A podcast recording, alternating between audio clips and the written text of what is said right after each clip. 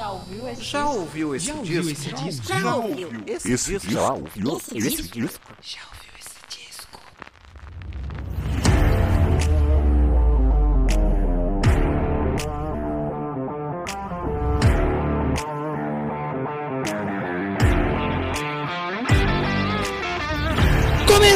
Começando mais uma edição do podcast Já ouviu esse disco? Eu sou Danilo de Almeida e esse é o podcast onde a gente fala sobre discos, exatamente. Esta é a quarta temporada onde eu estou fazendo uma retrospectiva, né, um catadão de vários discos ali entre o ano de 2021 e 1991 e hoje é o programa, né, aí de 2001. É, acho que já passamos ali do meio da nossa retrospectiva, já estamos quase ali na reta final, mais dois programas aí já estaremos de volta aos anos 90, né? E hoje é o programa dos anos 2001, como eu falei, é, já alguns episódios passados, né? Tá chegando aquele momento que a minha memória ela já fica embaçada, eu já não lembro exatamente se eu vi tal clipe em tal ano, ou se eu vi em outro ano, mas eu lembro de ver alguns clipes, principalmente do que eu vou falar hoje aqui. Eu vi muita coisa na época ali, 2001, entre 2001 e 2002, eu lembro muito. E também essa semana aqui eu fiquei muito feliz. Até se eu lembrar, eu vou compartilhar o link lá no Twitter, aliás, arroba já ouviu o disco no Twitter, vão, vão lá, sigam lá. Ah, que eu vou tentar colocar o link lá. Que essa semana eu achei um episódio, né, um programa completo do programa Clip Mania, né, um vídeo completo do programa Clip Mania da Rede Bandeirantes, que era apresentada pela Sabrina Parlatore, na época que ela saiu da MTV. E, e esse programa, se eu não me engano, ele é do ano 2000, né, que é o próximo episódio. E, eu, e tem um programa inteiro lá, cara, e foi tão bom assim assistir, cara, porque me veio aquela onda nostálgica forte, sabe? Quando vem forte. Porque eu já lembrava muito bem desse programa, não lembrava do nome, mas eu lembrava muito bem que tinha um programa na Band com a Sabrina Parlatore, que foi o meu primeiro contato com clipes e músicas que não eram o que a minha mãe e o meu pai estavam ouvindo na rádio, o que estava tocando na rádio do vizinho. Foi alguma coisa que eu fui ver e eu comecei a falar assim, opa, isso aqui eu acho legal, isso aqui não, esse rock aqui, pô, esse rock aqui é legal, ah, esse rock é meio bunda mole, esse pop aqui é interessante, esse pop é meio bosta. Então, a minha mente, ela lembra até exatamente nesses 2000. E 2000, 2001 é a época que eu ainda não tinha acesso à MTV em casa. Como eu contei em alguns programas passados, a minha televisão tinha apenas 13 botões, ou seja, 13 canais. E a MTV, se eu não me engano, era no, no 32, eu acho, no 32 ou no 24, eu não lembro porque quando eu mudei aqui para Rio das Pedras, né, interior de São Paulo também, ainda era nesse esquema 32 ou 24, mas aí eu já tinha uma televisão digital, que já tinha o canal e tudo, mas lá em São Paulo não tinha. Então eu tive que fazer todo um esquema, descobrir no videocassete usado que a minha mãe ganhou da patroa dela, que funcionava canais de TV. Aí eu comecei a ver MTV e aí a minha vida mudou, né, com a música. Hoje música pra mim é tudo, eu respiro música graças à MTV. Mas tudo isso começou com o Clip Mania da Sabrina Parlatore lá em 2000, 2001. Eu, até vou falar alguns discos aqui hoje que eu lembro muito bem ter conhecido através do Clip Mania. Então hoje 2001, vamos relembrar aqui alguns discos. Se você é novo, seja bem-vindo. Se você não sabe como funciona, eu vou passar alguns fatos musicais, algumas coisinhas que eu separei ali do ano de 2001.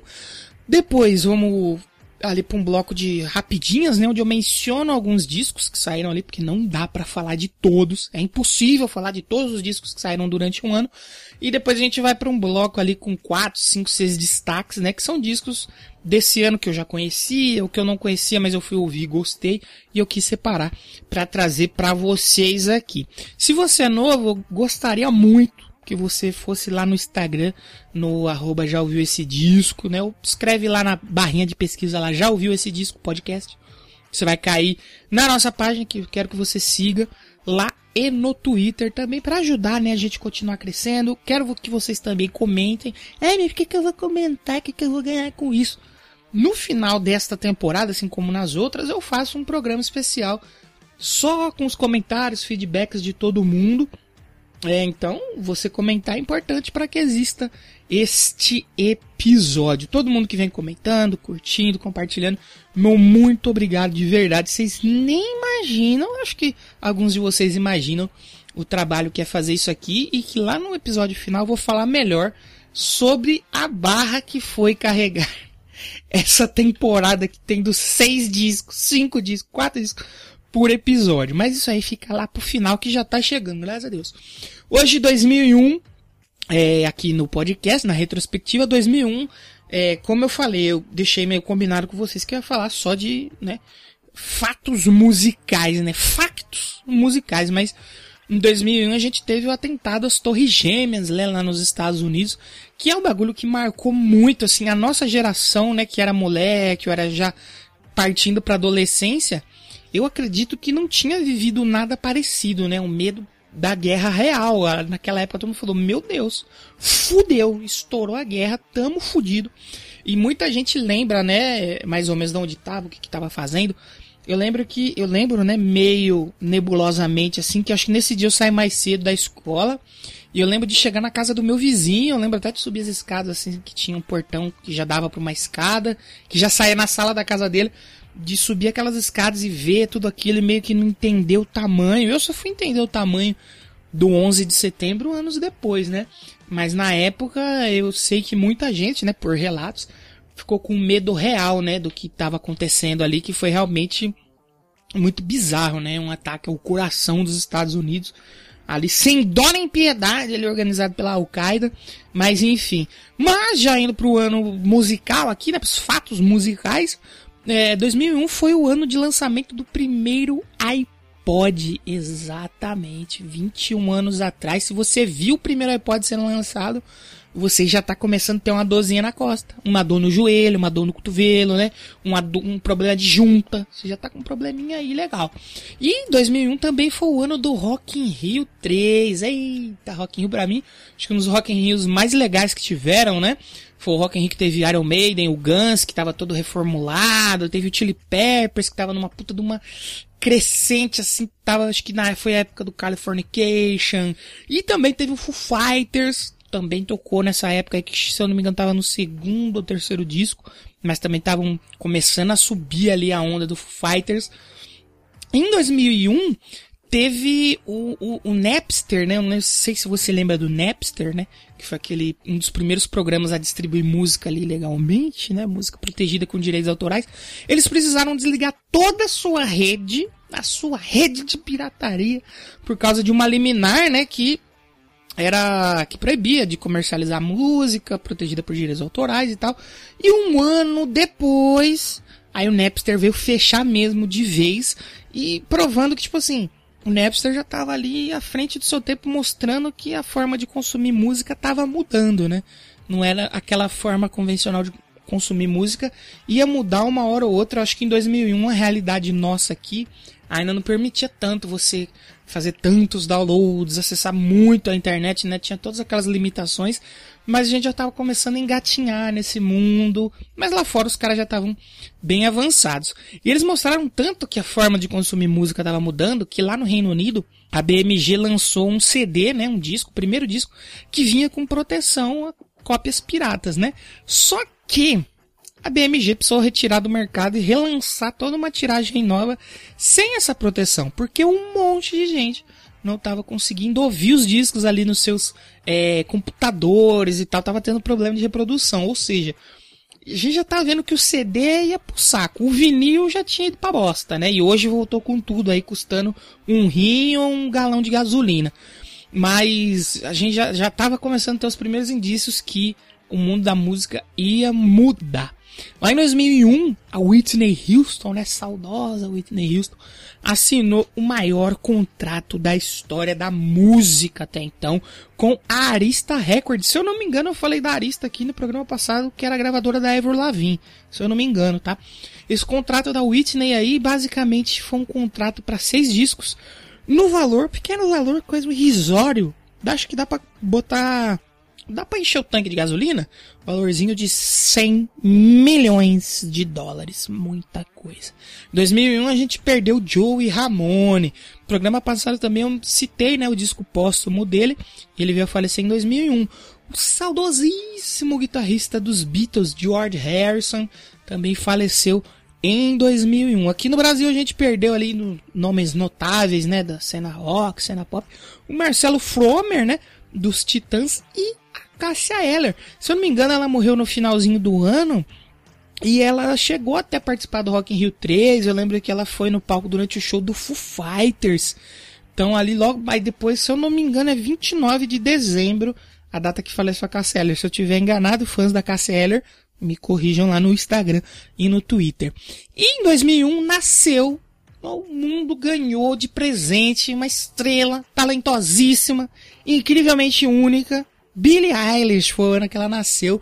Muito doida, né? Ela nasceu nos anos 2000, né? Ela é uma das artistas nascidas nos anos 2000 mais premiada. Ela entrou pro Guinness Book agora por ela ter ganho o Oscar. Se eu não me engano, foi a primeira artista nascida nessa nova, nesse novo século, né? Nessa geração aí, que ganhou o Oscar. E ela também, recentemente, ganhou a tríplice coroa lá dos prêmios do, dos Estados Unidos, que foi o Oscar, né? O Grammy e um Golden Globe. Então, tipo assim, eu não, não preciso nem falar muito que eu gosto dela, que eu acho que vocês já entenderam muito bem aqui se vocês ouvem esse podcast há mais tempo, mais 2001, ano que nasceu minha queridíssima Billie Eilish, que em dezembro completa aí 21 aninhos de existência. E os discos lançados naquele ano? Eu separei alguns aqui, porque 2001 foi o o ano de lançamento de muitos é, debuts, né? De muitas estreias. Muitas bandas lançaram seus primeiros discos em 2001 eu separei algumas aqui. Lá em 2001, o Blink-182 lançou Take Off Your Pants and Jacket e explodiu pro mundo. Foi um puta sucesso. Acho que eles já vinham bem do disco anterior, se eu não me engano, acho que é o Enemy of State. E com o Take Your Pants and Jacket, eles estouraram de vez. O Muse né, que também, assim como o Blink apareceu recentemente aqui, lançou o Orange of Symmetry, acho que é o segundo disco deles, e o System of a Down lançou Toxicity também, já apareceu aqui esses dias aí, o System of a Down. Essas três aqui, faz pouco tempo que apareceu aqui. O Avenged Sevenfold foi uma dessas bandas que lançou sua estreia lá em 2001, o Sound the Seventh Trumpet, e o Slipknot lançou o Iowa, outro descasso deles, segundo disco deles, assim como o Sonata Ártica também lançou o segundo disco deles lá em 2001. O Gamma Ray, banda que acho que é do Kai Hansen, né, que era do Halloween, a banda que eu acho muito boa, lançou o disco No World Order. Foi com esse disco que eu conheci a banda e eu acho o Gamma Ray sensacional. Em 2001, como eu falei, aconteceu o atentado das Torres Gêmeas, né, no 11 de setembro. E muitas bandas tinham discos para serem lançados em 11 de setembro e foram lançados, né? Eu acho que vale citar o Silver Side Up do Nickelback, que foi lançado em 11 de setembro e tem ah, aquela photograph, né? Ficou forte pra caramba na, naquela época. Também acho que How You Remind Me, se eu não me engano, é daí também. E acho que o que vale mais é, mencionar assim desses discos lançados em 11 de setembro foi o Slayer com o seu God Hate Us All. Deus odeia todos nós e eles lançaram isso em 11 de setembro. Mas pouca polêmica, né? Mas não mentiu também, né, Slayer? E o Tenacious D, a banda muito legal, a banda, né, a dupla ali, que é o Jack Black e o Kyle Gass, lançaram seu disco de estreia também em 2001 eles já tinham, eles já eram conhecidos de uma série de TV sobre o Tenacious D, a série de baixo orçamento, mas eles resolveram embarcar de vez ali na carreira e lançar um disco e, pô, é um disco muito bom, Tenacious D é uma muito boa, né? O Hammerstein lançou Mother. Mother já teve um episódio aqui na temporada passada. Vão lá ouvir que é bem legal. Assim como o Angra também tem um episódio aqui, acho que na segunda temporada, com o Rebirth, né? Foi o renascimento do Angra em 2001, passou por toda uma reformulação. Conta essa história lá no episódio da primeira temporada, porque eu gosto muito do Rebirth, foi o disco com o qual conheci o Angra e sou apaixonado até hoje. Outra banda que também lançou a sua estreia lá em 2001 foi o The Strokes com Is This It? Também falei deles recentemente como eles ficaram conhecidos como a salvação do rock com esse disco aqui, olha só. O Weezer, né? Tem muita gente que gosta, tem muita gente que não gosta. Lançou o disco do mesmo nome, né? O Weezer ou o Green Album. Se eu não me engano, é o segundo ou o terceiro deles. E o Gorillaz lançou o Gorillaz. Eu lembro muito, né? Eu mencionei mais cedo aqui que eu via o Clipe Mania com a Sabrina Parlator. E a primeira vez que eu vi o Gorillaz, se eu não me engano, com a Clint Eastwood ou com aquela 19 2000, foi lá no Clipe Mania que tá nesse disco aqui de estreia do Gorillaz que eu comprei na época o disco, né? A copinha pirata ali, pegar no Napster. Peguei ali, comprei e eu via de inteiro Gorilas. Era uma coisa que. Eu tinha poucos discos, né? Gostaria de ter todos esses que eu mencionei aqui, mas eu só tinha o do Gorilas. E eu ouvi muito, muito, muito, muito, muito. Já indo pro lado mais pop da brincadeira, em 2001 o N5 lançou seu último disco, né? Várias bandas começaram, o N5 terminou.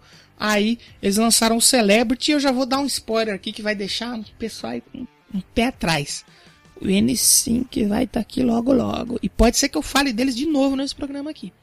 A Jennifer Lopes, em 2001, lançou J-Lo, que ela conseguiu com esse disco, né? Na época ela estava é, lançando um filme também, ela também é atriz, né? Ela se tornou a primeira mulher na música a colocar em número um, na mesma semana, um disco e um filme. Braba demais. Dona Jennifer Lopes. E a Pink, né? Pink hoje é consagradíssima, né? Lançou o Misunderstood, que é o segundo disco dela, se eu não estiver enganado, lá de 2001. E a Janet Jackson, irmã, né, do nosso querido Michael, lançou o All For You, sétimo disco dela e um dos maiores hits daquele ano. A música de mesmo nome, All For You, também tocou para um caramba. E a gente já vai entrar no nosso bloco de destaques agora, né? Caramba, esse primeiro bloco foi muito comprido, hein? Quase 20 minutos. Mas faz parte. Esse programa acho que ele vai ficar um pouquinho mais mais comprido, um pouquinho maior. Então, se você não quiser cansar, escuta um disco, pausa, escuta outro no outro dia, ou escuta em 2x, que também fica engraçadíssimo a minha voz de Alvin e os Esquilos. Mas para começar no destaque de hoje, dos discos, eu vou chamar aqui já tinha dado esse spoiler, que eu ia falar dessa dupla aqui, de um tempo pra cá eu passei, assim, a amar. Eu já conhecia, lógico que eu cresci junto com eles, ouvindo eles, mas eu fui redescobrir essa dupla recentemente por causa do disco ao vivo deles. Eu tô simplesmente apaixonado. Então eu falei assim, eu vou ter que colocar eles nessa retrospectiva. Eu vou ter que dar um jeito, mas eu vou colocar.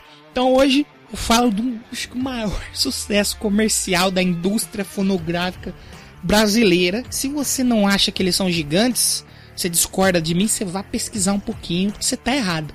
Eu falo agora de Sandy e Júnior, simplesmente.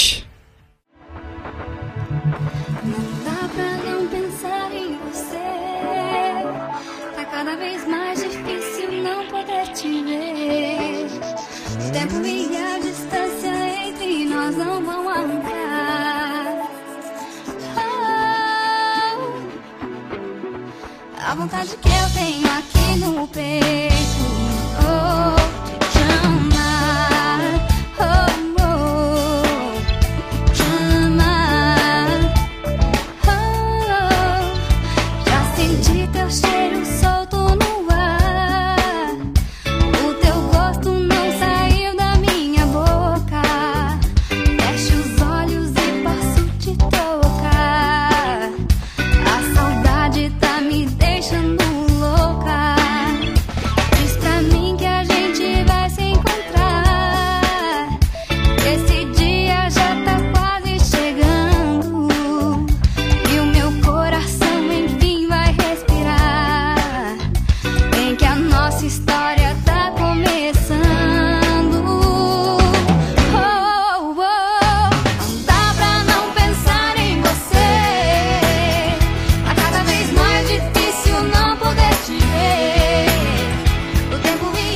sucesso do seu segundo álbum ao vivo, o Quatro Estações, o show lá de 2000, os maiores fenômenos comerciais da indústria fonográfica brasileira, Sandy Júnior renovaram seu contrato com a Universal Music pela bagatela de 12 milhões de reais.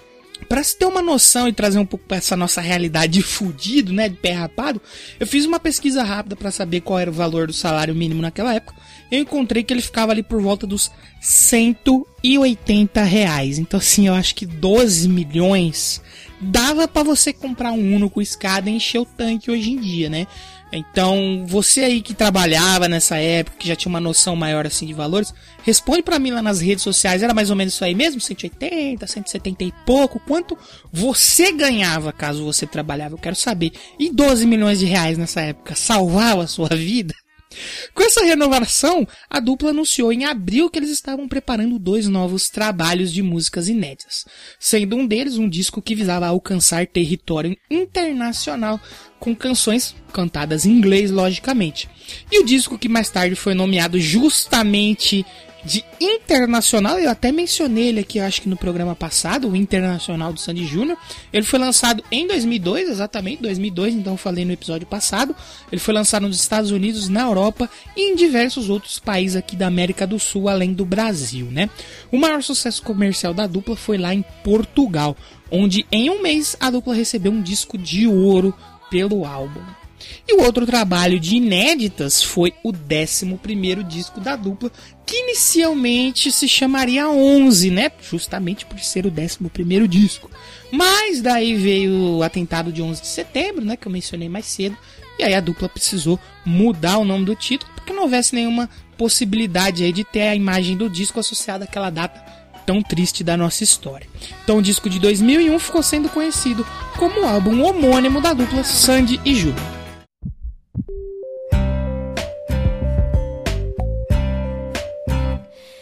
Esse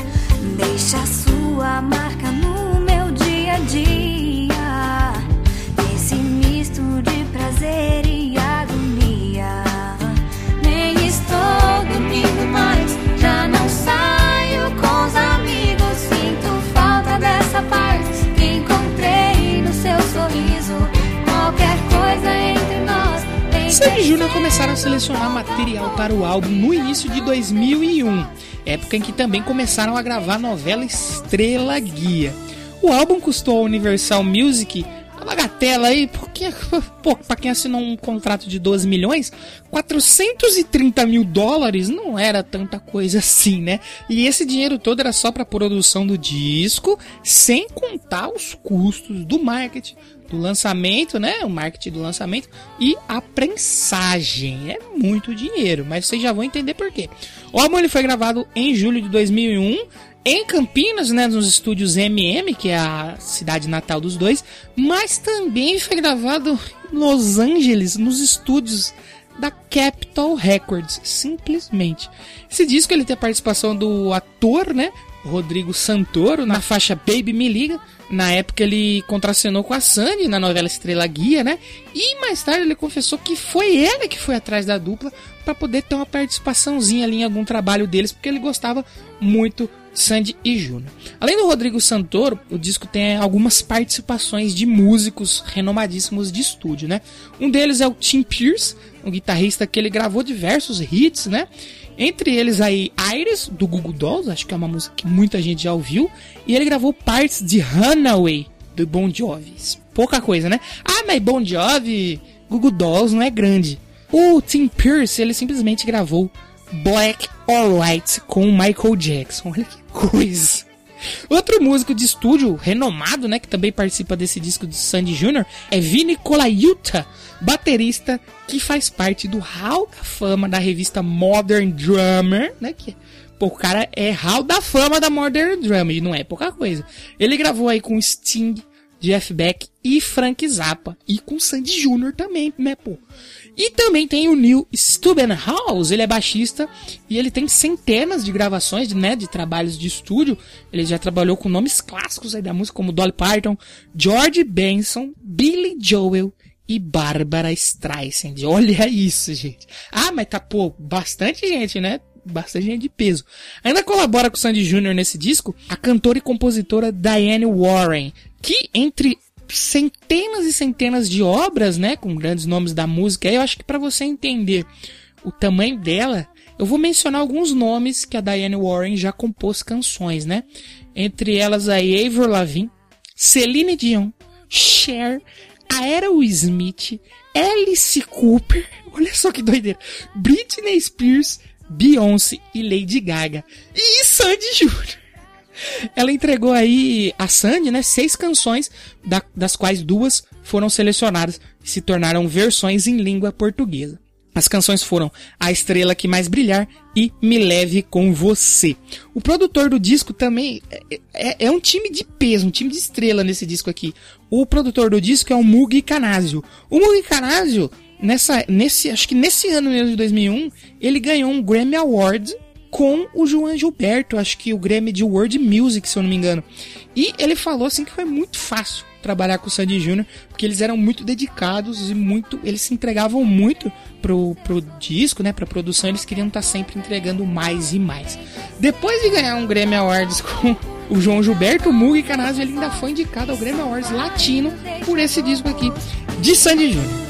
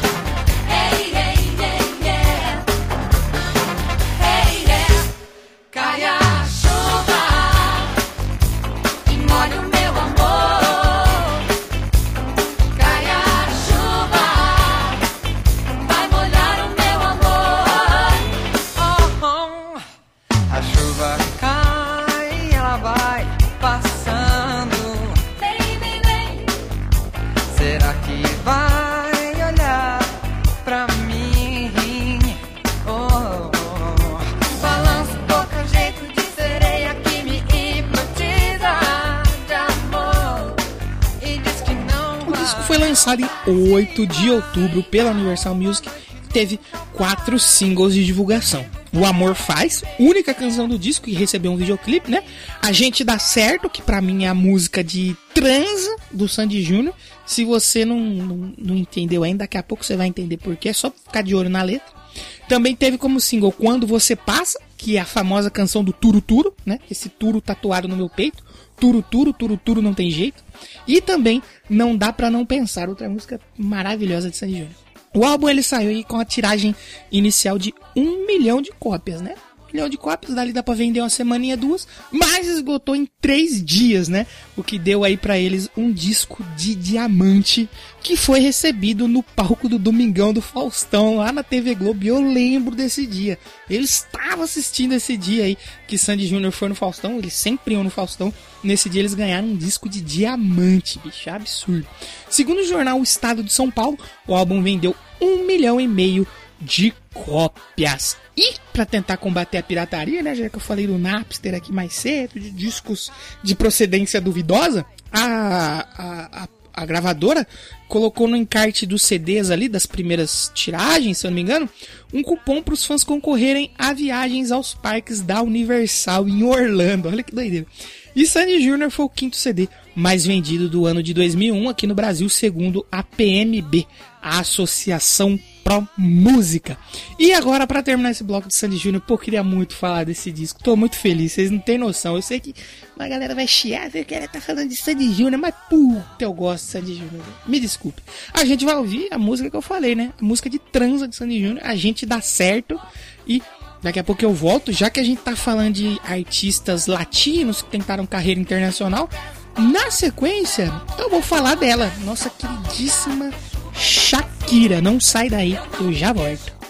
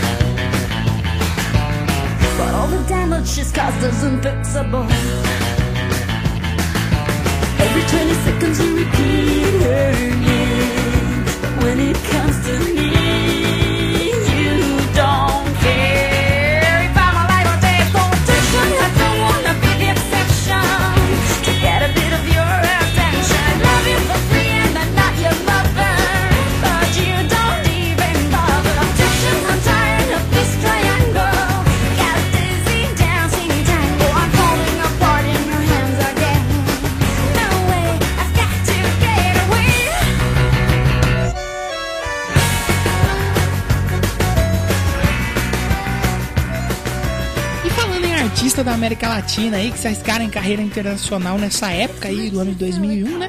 Talvez aquela que obteve o maior êxito foi a nossa queridíssima Shakira. Vamos voltar um pouquinho lá no tempo para lembrar um pouquinho da história dela antes de entrar no disco que eu acho importante, porque lá em 1998 ela lançou seu segundo álbum de estúdio por uma grande gravadora, o Donde Están Los Ladrones, que aliás eu quero muito colocar aqui na retrospectiva. Se eu não colocar na retrospectiva, eu vou fazer um episódio separado sobre ele, porque é um disco muito legal e que se tornou um sucesso na América Latina e recebeu certificações aí em países como Argentina, Colômbia, Chile, Espanha e México. O disco logo atraiu comparações a trabalhos da cantora canadense Alanis Morissette. E o sucesso de Donde Están Los Ladrones fez com que a cantora cubana Gloria Estefan cujo o marido dela, o Emílio Stefan, estava administrando a Shakira na época, é, fez com que ela tentasse convencer ali a Shakira a começar a fazer um, um trabalho ali é, crossover, né? Mudar ali pro pop mainstream, né? Começar a cantar em inglês, fazer um pop mais para ser comercializado ali no mercado americano. Entretanto, a Shakira ficou um pouco hesitante para gravar músicas em inglês, né? Afinal, não era a primeira língua dela. E por isso a Gloria Stefan se ofereceu para traduzir a música O Rosa Si para o inglês, a fim de mostrar para Shakira que ela poderia traduzir bem as suas canções se fosse necessário. Após ver a faixa traduzida, a Shakira começou a também traduzir algumas de suas canções e mostrou um, algumas delas para Gloria Stefan, que respondeu o seguinte, né? Sinceramente, minha querida Shakira, eu não posso fazer melhor que isso. Parabéns, você é nota 10, Shakira. Como Shakira queria ter um controle total ali, né? Ter um maior controle sobre suas gravações. Ela decidiu aprender inglês melhor para ser capaz de escrever suas próprias músicas na nova língua que ela estava aprendendo. Querendo encontrar um método ali para expressar suas histórias do dia a dia em inglês, a Shakira comprou dicionários de rimas, começou a analisar letras das músicas do Bob Dylan, leu poesias e obras de autores como Leonard Cohen e Walt Whitman e passou a ter aulas de inglês com um tutor particular. A primeira canção que ela escreveu em inglês, né, foi Objection. A Shakira contou com vários escritores e produtores em seu novo trabalho, porém aqui ela estava no controle mais do que em qualquer outro disco, tanto que foi a principal produtora do disco, né? Ela aparece ali nos créditos como a principal produtora do disco. Porém, a gravadora de Shakira, a Epic Records, na, na época que ela veio com essa ideia de fazer um crossover ali pro pop mainstream, a Epic Records não gostou não e se opôs à decisão de lançar um disco todo em inglês. Eles queriam lançar um disco de música latina com algumas faixas em inglês, ele duas, três e tava ótimo. Porém, o dia mais uma vez foi salvo pela Gloria Estefan, que falou com o Tommy Motola, que era o executivo-chefe da Sony Music, né, a empresa que está acima da Epic, né, a empresa mãe da Epic Records, e ele convenceu a Epic Records a lançar o álbum do jeito que a Shakira queria, com o argumento de que o público americano, né, eles queriam entrar no mercado americano, ele disse que o público americano não iria comprar um disco de música latina só porque tinha algumas faixas em inglês. E foi aí que o jogo virou, né? Já que esse novo trabalho da Shakira, ele em sua maior parte é cantado em inglês, com apenas algumas faixas em espanhol. E esse é o disco que eu falo hoje aqui, o quinto disco da Shakira, o Laundry Service.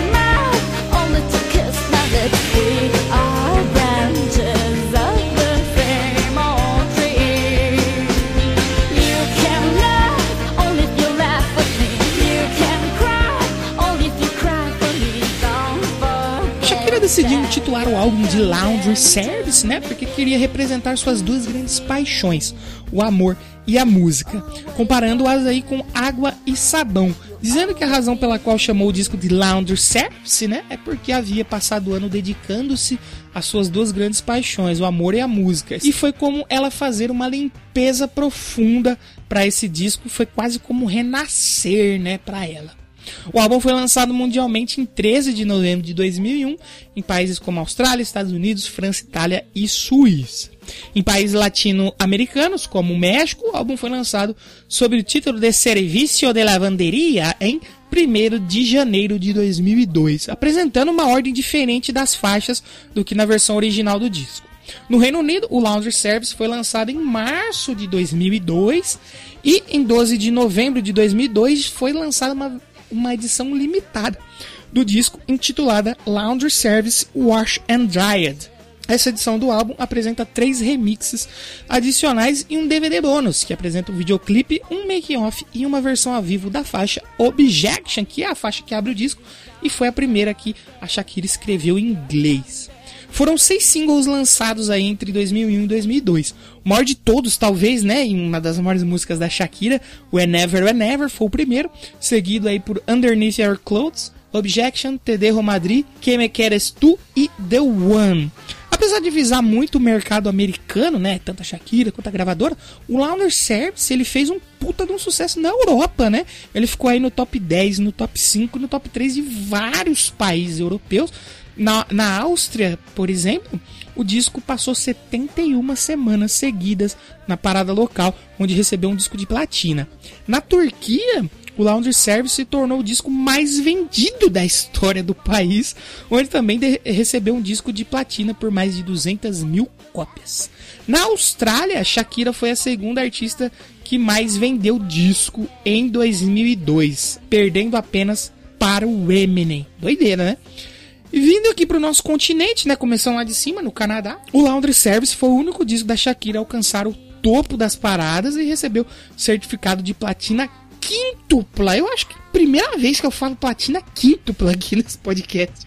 O álbum vendeu lá na- no Canadá meio milhão de cópias. É muita coisa, né, gente?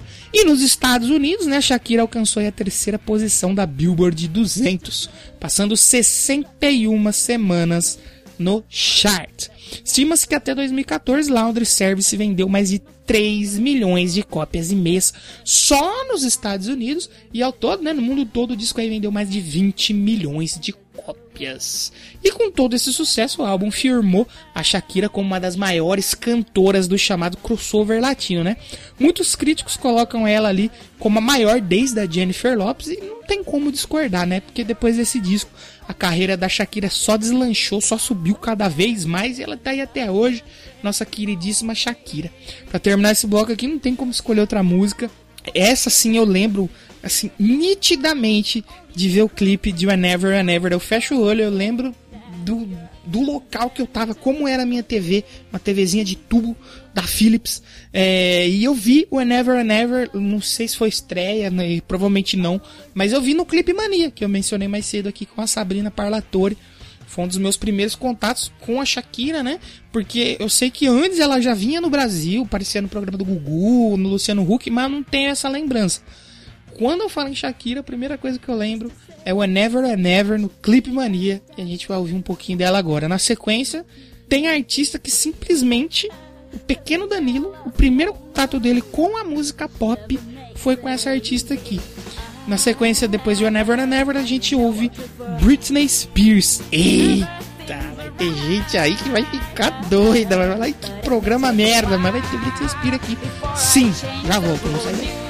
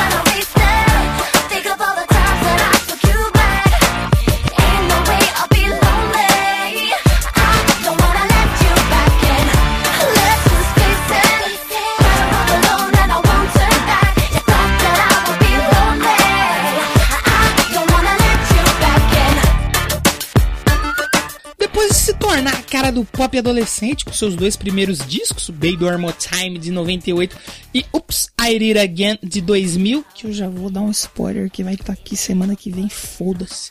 Britney Spears queria mostrar que amadureceu e que sua música também podia amadurecer junto com ela. Para tal feito, a Britney trouxe novos elementos aí para esse novo disco, né? O- os elementos iam aí da disco music ao rock, passava ali pela música eletrônica, até um pouquinho de hip hop. Cantora também queria fazer letras aí que falassem mais sobre os seus relacionamentos, sobre sua sexualidade. E para isso, além dos diversos produtores e compositores envolvidos na concepção do álbum, um deles, né, seu namorado da época, Justin Timberlake, do N5, que também vai estar aqui semana que vem, foda-se, falei. A cantora participou mais ativamente nas composições, escrevendo as 5 das 12 faixas e outras duas faixas que mais tarde se tornaram bônus. Já que a Britney Spears queria um disco que tivesse mais a ver com o que ela era, ou pelo menos o que era naquela época, né? Nada melhor que colocar o seu nome no título. Então, em 6 de novembro, quase no dia do meu aniversário, a Britney Spears me deu um presente aí. Ela lançou o seu terceiro disco, Britney.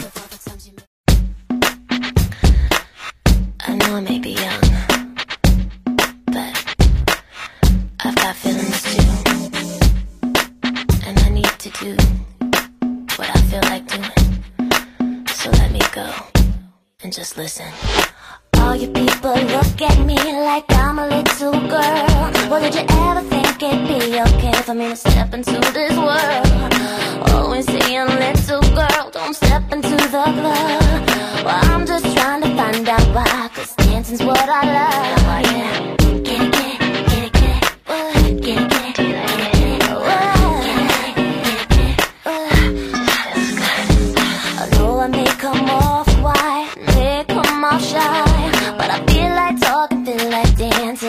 see the sky. What's practical, what's logical, what the hell, who cares?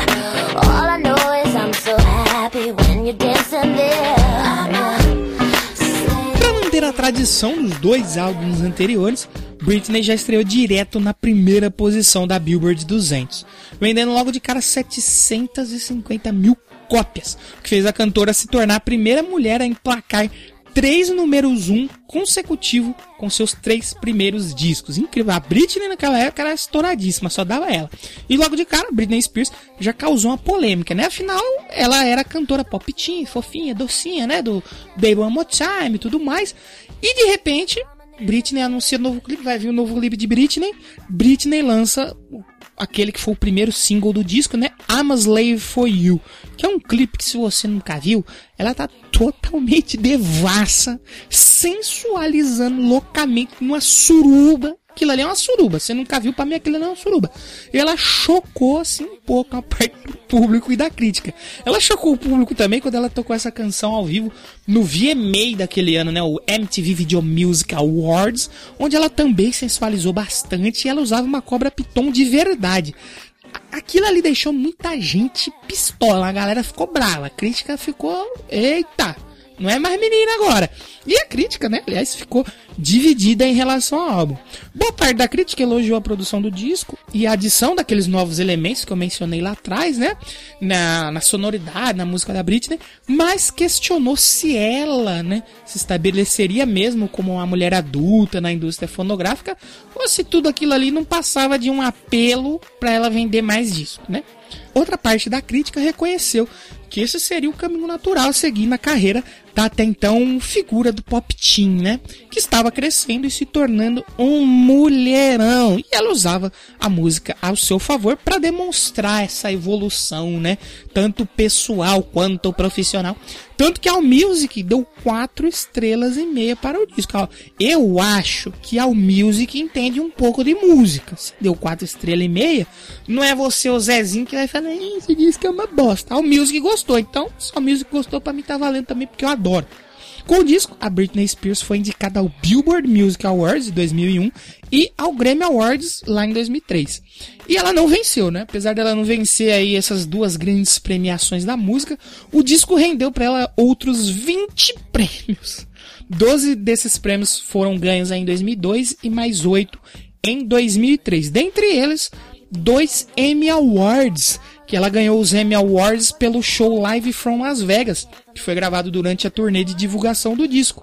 A turnê chamava-se Dream with a Dream, que é considerada por muitos fãs da Britney Spears como a maior turnê, né, a maior e melhor turnê dela.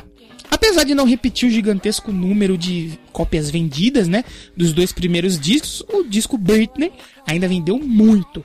Estima-se que até 2016 foram mais de 15 milhões de cópias vendidas em todo o mundo, que foi a metade dos dois anteriores, né? O, o Baby One More Time e o Upside It Again venderam 30 milhões de cópias cada um e o Britney vendeu 15, que ainda é bastante coisa, né? 15 milhões de qualquer coisa é muita coisa, como diria meu amigo Léo Nossetti. Um abraço se ele estiver ouvindo. Pra terminar esse bloco da Britney que eu adoro, a gente vai ouvir Overprotected. Essa eu já lembro de ver o clipe na MTV, mas tinha alguns clipes da Britney que eu lembro que rolavam no Clipe Mania da Sabrina Parlatória. Eu vou falar, eu vou falar desse programa aqui hoje, mas pelo menos umas duas vezes, porque marcou muito minha vida, então eu vou falar mesmo. Não, tem essa. Depois da Britney, a gente vai ouvir um pouquinho de Overprotected.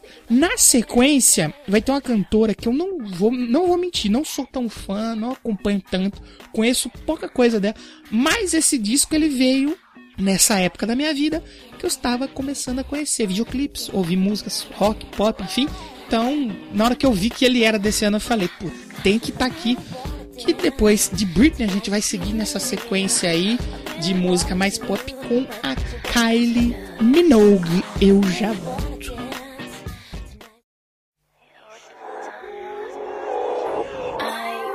Time, time, love, joy, joy. I need space, love. I need me. Say hello to the girl that I am. You're gonna have to see through my perspective. I need to make mistakes just to learn who I am. And I don't wanna be so damn protected.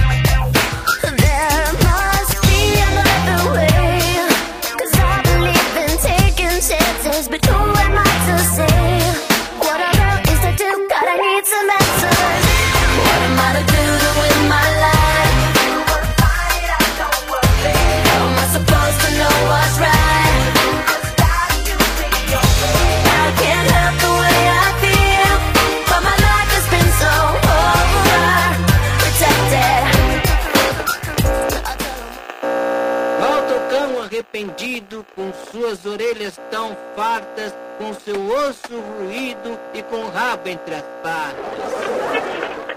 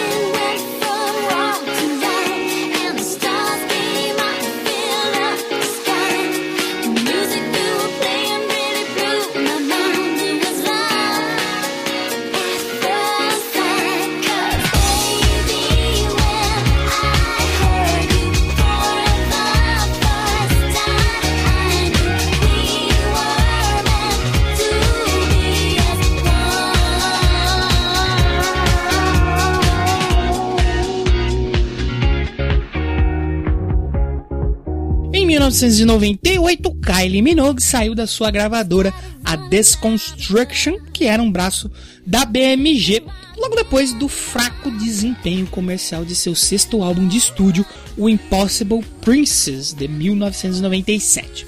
Ela assinou um contrato com a Parlophone e lançou seu sétimo álbum de estúdio, o Light Years. E esse álbum foi um sucesso de crítica e público. E mais tarde ele até foi certificado com quatro vezes platina lá na Austrália, pelas vendas de 280 mil cópias, e platina no Reino Unido, pelas vendas de 300 mil cópias. O single Spinning Around foi lançado aí como o primeiro single do álbum, né? E foi um sucesso comercial, alcançando uma certificação de platina na Austrália pela venda de 70 mil cópias. Ela promoveu o álbum com a turnê On a Night Like This, que se tornou a maior turnê de uma artista feminina local ou internacional lá na Austrália. Logo depois, Kylie Minogue começou a trabalhar em seu oitavo álbum de estúdio, que é o disco que a gente vai falar aqui hoje. E nesse álbum ela colaborou aí com produtores e escritores, como o cantor e compositor britânico Kath Dennis, coescreveu duas músicas e coproduziu três. Rob Davis, que coproduziu e coescreveu três músicas.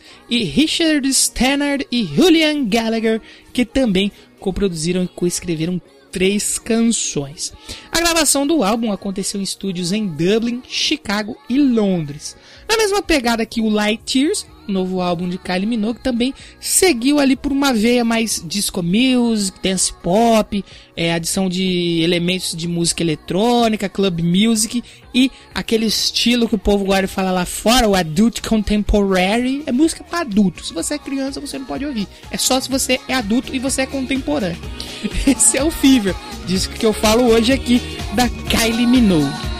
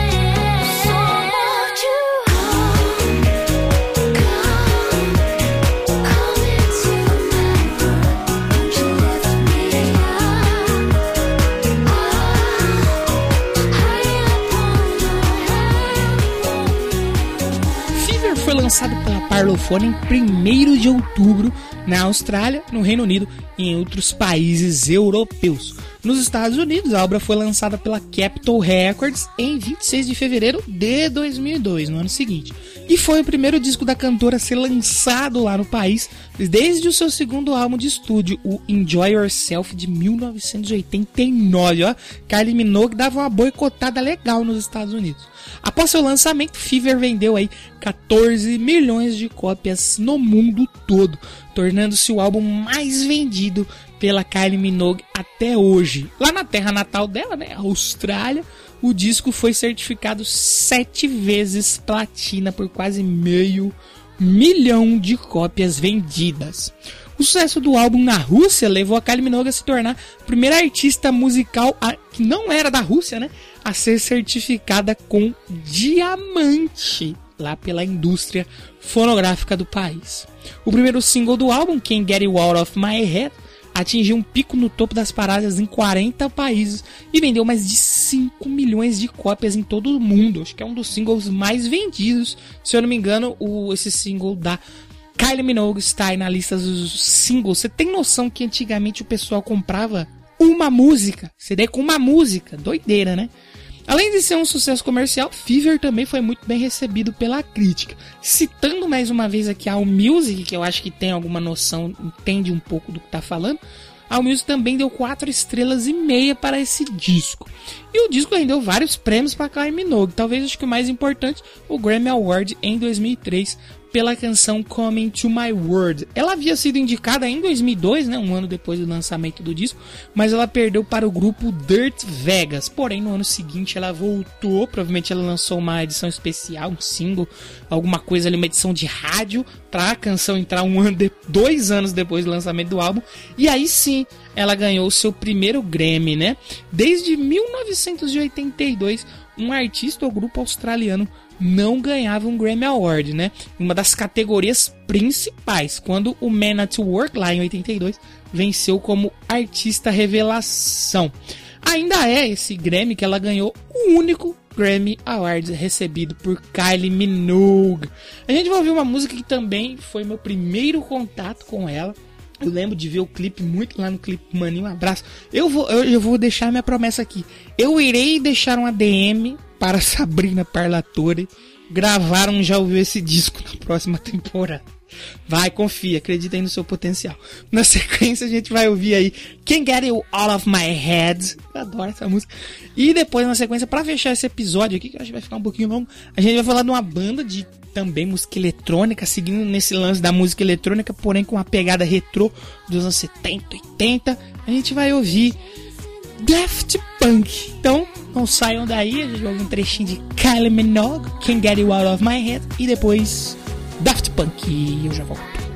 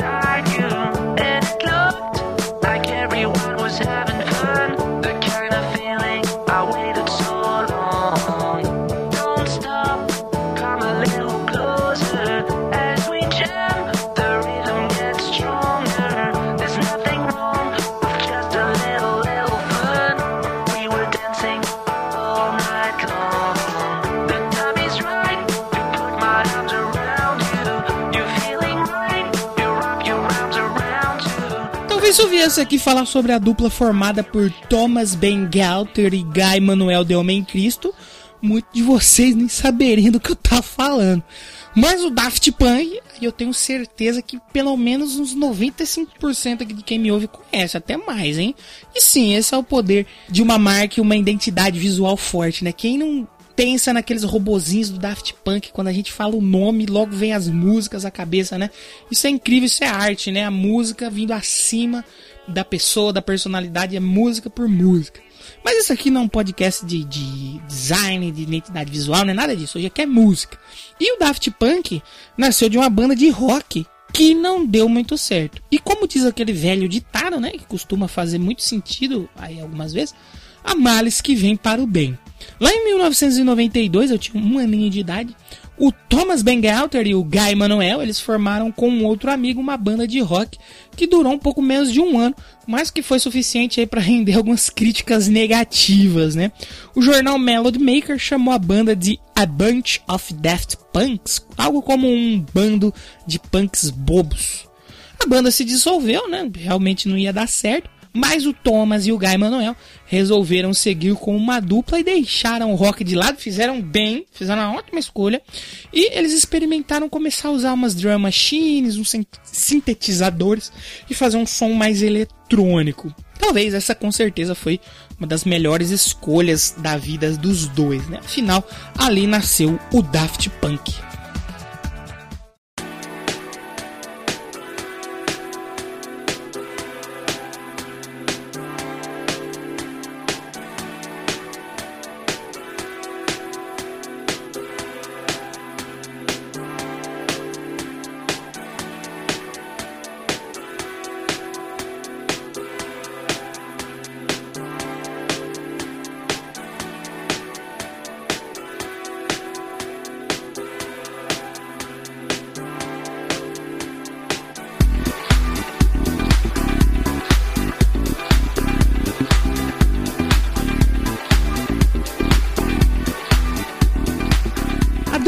Francesa agora começou a produzir seus sons espalhar demos pela Europa. Em 1995 gravaram Da Funk, sua primeira grande música, e agora, com o empresário ao seu lado, foram em busca de uma gravadora. Porém, eles rejeitaram diversas ofertas, pois eles queriam poder manter o controle de suas obras. A dupla não queria dinheiro, eles queriam ter a liberdade de criar. E isso é algo muito louvável, né, nessa indústria fonográfica opressora, né, que justifica todo o sucesso aí que o Daft Punk teve, foi poder eles usar, terem usado sua criatividade ao máximo. Então, em 1997, eles lançam seu primeiro álbum, Homework, obra que foi considerada como uma síntese inovadora da techno, house, acid house e estilos da electro music, e amplamente reconhecido como um dos mais influentes álbuns de dance music dos anos 90. Então agora que eles encontraram a fórmula do sucesso, né, logo no seu primeiro trabalho, o certo seria repeti-la e crescer mais ainda e fazer mais sucesso, certo? Não, porque como eu disse, a banda queria liberdade para poder produzir e deixar sua criatividade falar mais alto. Aliás, por isso eles escolheram a Virgin Records, né? Pois eles consideravam a gravadora mais como um parceiro do que um chefe que estava ali em cima deles oprimindo para eles entregar aquele tipo de trabalho que faria sucesso. Então, para o novo álbum, a dupla resolve voltar aos anos 70 e 80, a época onde eles eram crianças, né? E homenagear não só a música daquela era, mas também o tempo como um todo, né? Os trabalhos para esse novo disco tiveram início lá em 98, 1998, com as gravações começando mesmo para valer só em 99 na Daft House em Paris. Então, só em 13 de março de 2001 é lançado esse novo trabalho do Daft Punk, o maravilhoso Discovery.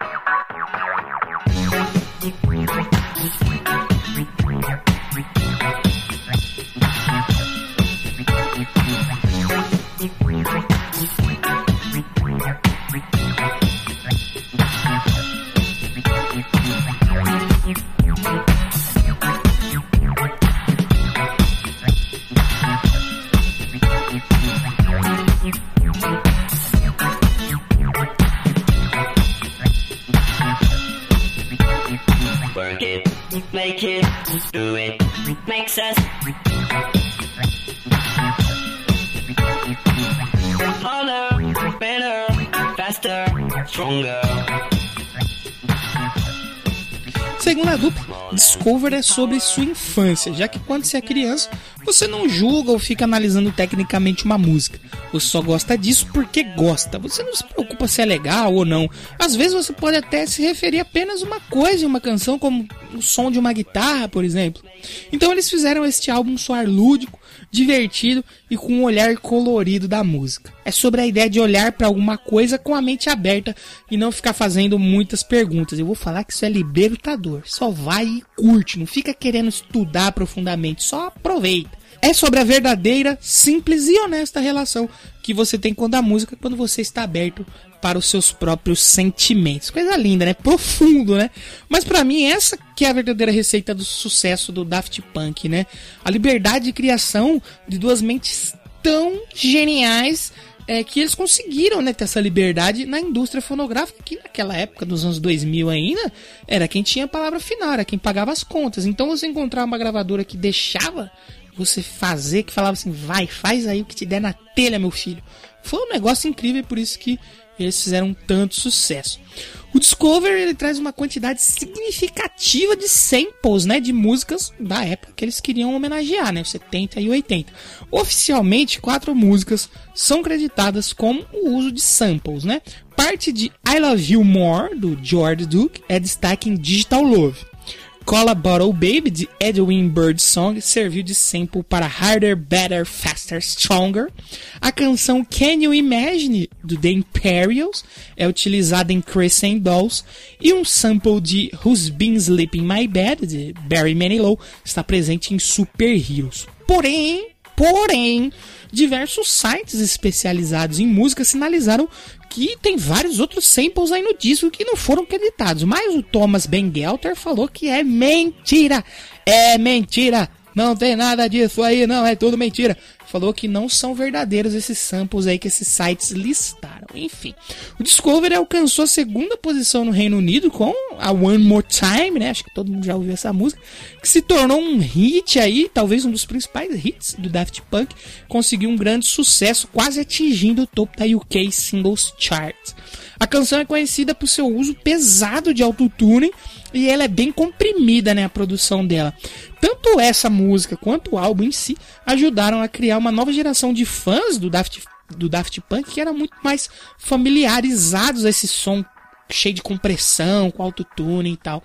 Digital Love, Harder, Better, Faster, Stronger também foram muito bem sucedidos aí nas paradas musicais no Reino Unido e nos Estados Unidos. E Face to Face atingiu a primeira posição em algumas paradas dos Estados Unidos, apesar de ter o seu lançamento bem limitado. A crítica em geral recebeu muito bem o disco. Publicações como All Music, Mix Mag e a revista Q deram 5 estrelas para o Discovery. Eu estava até lendo que a revista Q, ela dificilmente ela dá 5 estrelas para um disco. E o Discovery, né, que é fantástico, recebeu 5 estrelas. A Pitchfork, na época, cometeu um pequeno erro, um pequeno deslize e deu apenas 6.4. Mas anos depois, eu acho que rolou uma, umas revisões de notas, né? Acho que é até recente, se eu não me engano, 2019 ou 20. E a Pitchfork subiu a nota de 6.4 para 10, porque esse disco é maravilhoso. O Discovery mais tarde também serviu como trilha sonora do longa-metragem estilo de anime, né? O Interstellar 5555, né? The Story of the Secret Star System, feito em colaboração do Daft Punk com a Toei Animation, que fazia o Digimon, incrível, né? E o Hiji Matsumoto, que é um artista, um desenhista, né? Um mangaka, que a dupla, né? A dupla francesa Daft Punk considerava como um herói de infância. As primeiras versões do álbum incluem um cartão de membro do Daft Club.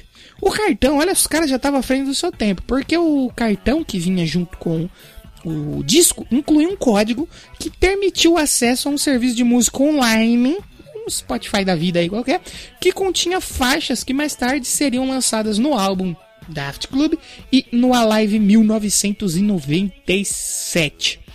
Essa sonoridade do Discovery, né, que trazia uns elementos ali dos anos 70 e 80, na época fez com que diversos artistas quisessem resgatar essa estética sonora, né, que, pô, os anos 80 tinha feito ali 10 anos que tinham acabado, né? Então, pra gente falar hoje que resgatar os anos 80, ai, vocês lembram dos anos 80 faz tanto tempo. Lá no começo dos anos 2000 fazia menos tempo, né? E muitos artistas tentaram fazer essa sonoridade 70 e 80 e assim, muita gente fez direitinho. Outros nem tanto.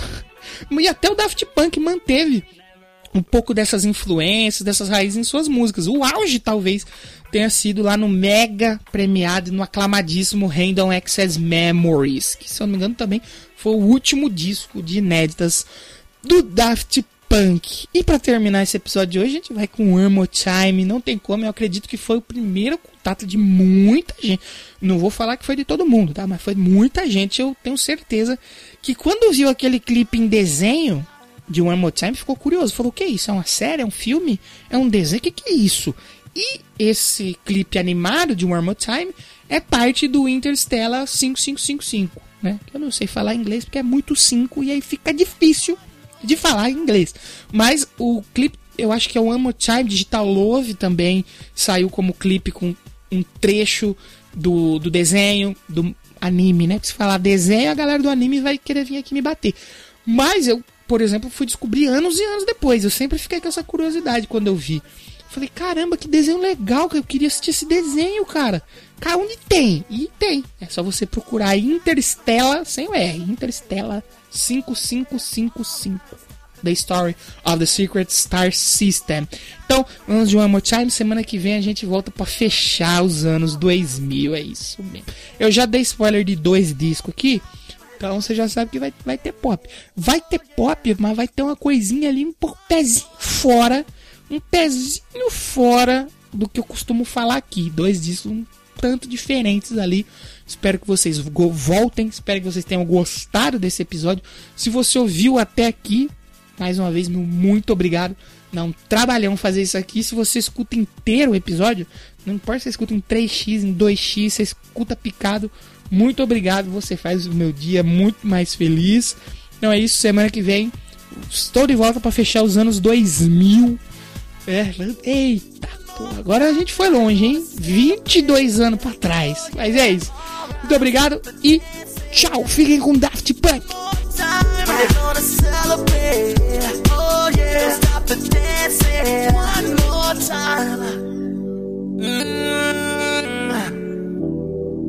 I'm just feeling celebration tonight. Celebrate. Don't wait too late. No, we don't stop. You can't stop. We're gonna celebrate one more time. One more time. One more time. A celebration. Know we're gonna do it right tonight. Hey, just feel it. Music's got me feeling the need. Need. Yeah. Come on. Alright. We're gonna celebrate one more time. Celebrate and dance so free. Music's got me feeling so free. Celebrate and dance so free. One more time. Music's got me feeling so free. We're gonna celebrate, celebrate and dance so free. One more time. Music's got me feeling so free. We're gonna celebrate, celebrate and dance so free. One more time. Music's got me feeling so free. We're gonna celebrate, celebrate and dance so free. One more time. Music's got me feeling so free. We're gonna celebrate, celebrate and dance so free. One more time. Music's got me feeling so free. We're gonna celebrate, celebrate and dance so free. One more time. Music's got me feeling so free. We're gonna celebrate, celebrate and dance so free. One more time. This got me feeling so free. We're gonna celebrate, celebrate and dance so free.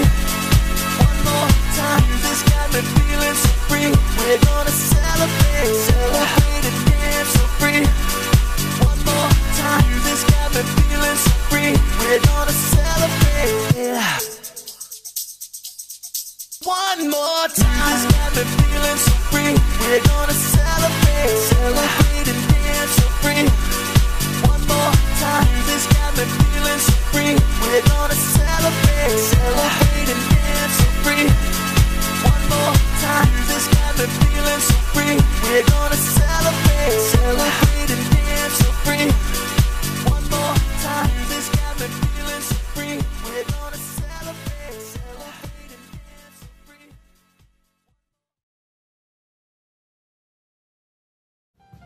Podcast Já Ouviu Esse Disco. Roteiro e edição por Danilo de Almeida.